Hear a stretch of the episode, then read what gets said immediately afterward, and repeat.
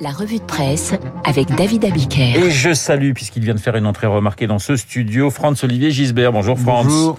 Vous allez pouvoir écouter avec intérêt, eh bien, cette revue de presse de David. David, on commence avec les blocages et les déblocages de la société française. Les journaux nous en donnent ce matin deux exemples que j'ai pioché un peu au hasard parce qu'il y a plein d'exemples des, blo- des blocages de la société française dans les journaux. Le premier exemple, c'est l'apprentissage qui fait la une de Ouest France.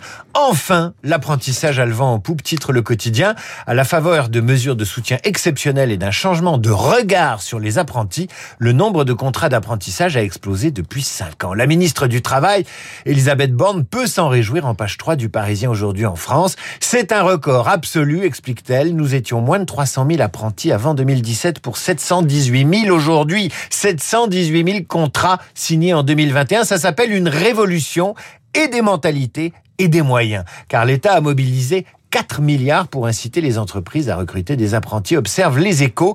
L'apprentissage, c'est plus une voie de garage, mais un moyen d'insertion et de formation professionnelle des jeunes et un moyen qui est en train de faire ses preuves, évidemment. Ici, on peut dire que la société française a fait sauter un verrou, un blocage. Mais si vous ouvrez le Figaro page 12, vous apprendrez que le maire LR d'Orléans veut lui former ses médecins à Zagreb en Croatie. Coup de gueule de l'élu local dans le Figaro. Maintenant, ça suffit. Depuis 40 ans, mes prédécesseurs et moi-même réclamons l'ouverture d'un CHU à Orléans pour faire face à la désertification médicale. 24% des habitants du Loiret n'ont pas de médecin traitant. À l'hôpital d'Orléans, une centaine de postes de médecins sont vacants. Alors que fait le maire? Bien, Il a pris le taureau par les cornes, il fait sauter un blocage lui aussi. Il y a quelques jours, il a annoncé la signature d'un accord avec l'université de médecine de Zagreb. Et là, c'est un tabou qui saute. À partir de la rentrée prochaine, 50 étudiants du Loiret sélectionnés sur concours par l'université croate entameront un cursus bilingue majoritairement en anglais.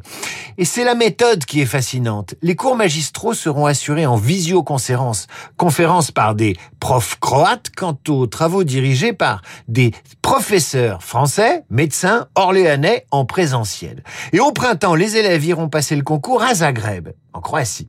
Alors qu'en France, 80% des candidats sont recalés en fin de première année, en Croatie, on sélectionne au départ, explique le Figaro, en début d'année.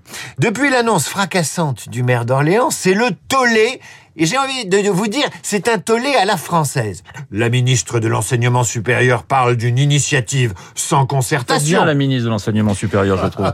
Aucune garantie sur l'organisation des stages. La conférence des doyens n'est pas contente, profondément choquée. Et quels sont les arguments avancés? Le coût des études, 12 000 euros par an. 12 000 euros par an serait la preuve, selon la conférence des doyens, du mépris quant à l'exigence de qualité de la formation médicale.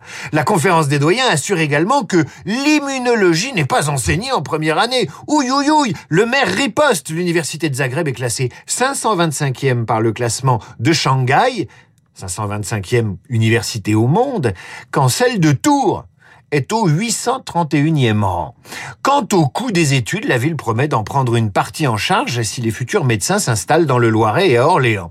Alors tout cela laisserait croire que l'État euh, n'a rien fait, mais non, il a quand même fait des choses. Il a augmenté de 14% le nombre de places en médecine, supprimé le verrou, le numerus clausus, remplacé par des numerus clausus locaux négociés avec les universités. N'empêche qu'à Orléans, ça ne suffit pas. Voilà pourquoi le maire fait sauter un blocage, quitte à provoquer un petit scandale dans le monde très conservateur de l'université. Alors, un autre verrou à sauter, celui de la possibilité pour les femmes de faire un bébé toute seule. Ça me rappelle une chanson, tiens. Bah oui, de Goldman, j'allais la citer, mais vous me tirez le tapis sous les pieds. Ah, Double page, mais euh, tant mieux. Double page dans le Parisien aujourd'hui en France sur la maternité en solo. Depuis quatre mois, et en vertu de la nouvelle loi bioéthique, qui elle aussi a fait sauter un blocage, toutes les femmes de France peuvent se lancer dans une grossesse seule ou en couple de femmes dans leur parcours de PMA. Et la surprise, observe le quotidien.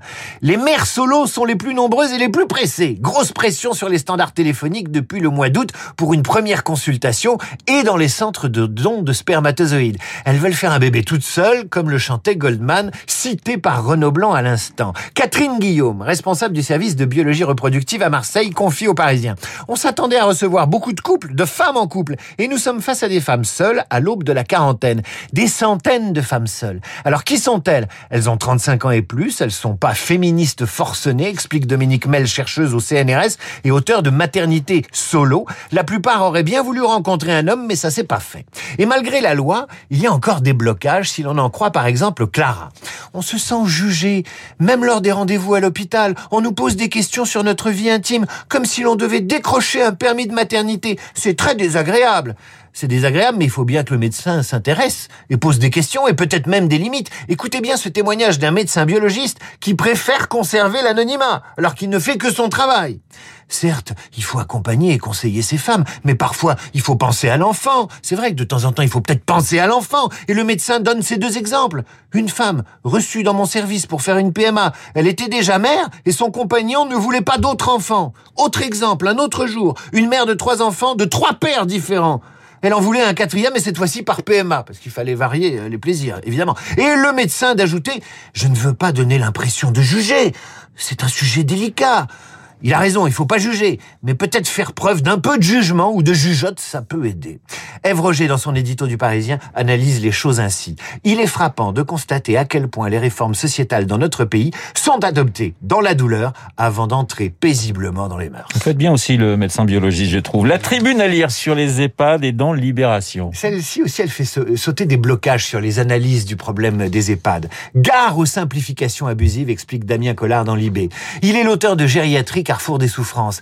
Il n'y a pas un gentil secteur public et un méchant secteur privé pour prendre en charge les personnes très âgées et dépendantes. Ce ne sont pas des inspections, des normes et des chartes de bientraitance qui vont changer la donne dans les établissements où il y a dysfonctionnement. Non, selon le chercheur, il faut stabiliser les effectifs, fidéliser le personnel, conforter l'esprit d'équipe, revaloriser les vocations, proposer des carrières. C'est de la broderie, c'est de la dentelle. Bref, il faut une bonne gestion des ressources il faut de bons managers. Les audits et rodomontades des politiques ne serviront évidemment à rien.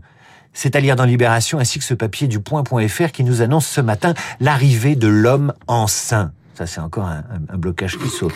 Oui, l'homme portant un bébé arrive parmi les emojis que vous utilisez sur votre portable, à côté, vous savez, du pouce, du cœur, du bisou, des mains jointes. Un homme enceint bientôt parmi les figurines des utilisateurs de smartphones Apple. La femme enceinte existait déjà. Lancée aux États-Unis, la polémique a depuis gagné le monde entier, explique le point.fr. Par ce pictogramme, le géant de la Silicon Valley est accusé d'avaliser le fait que les hommes puissent porter un enfant.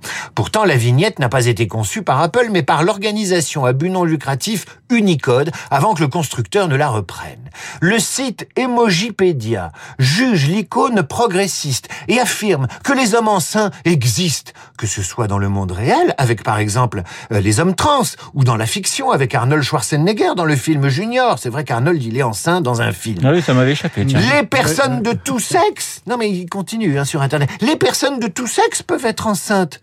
Maintenant, il y a des emojis pour représenter cela.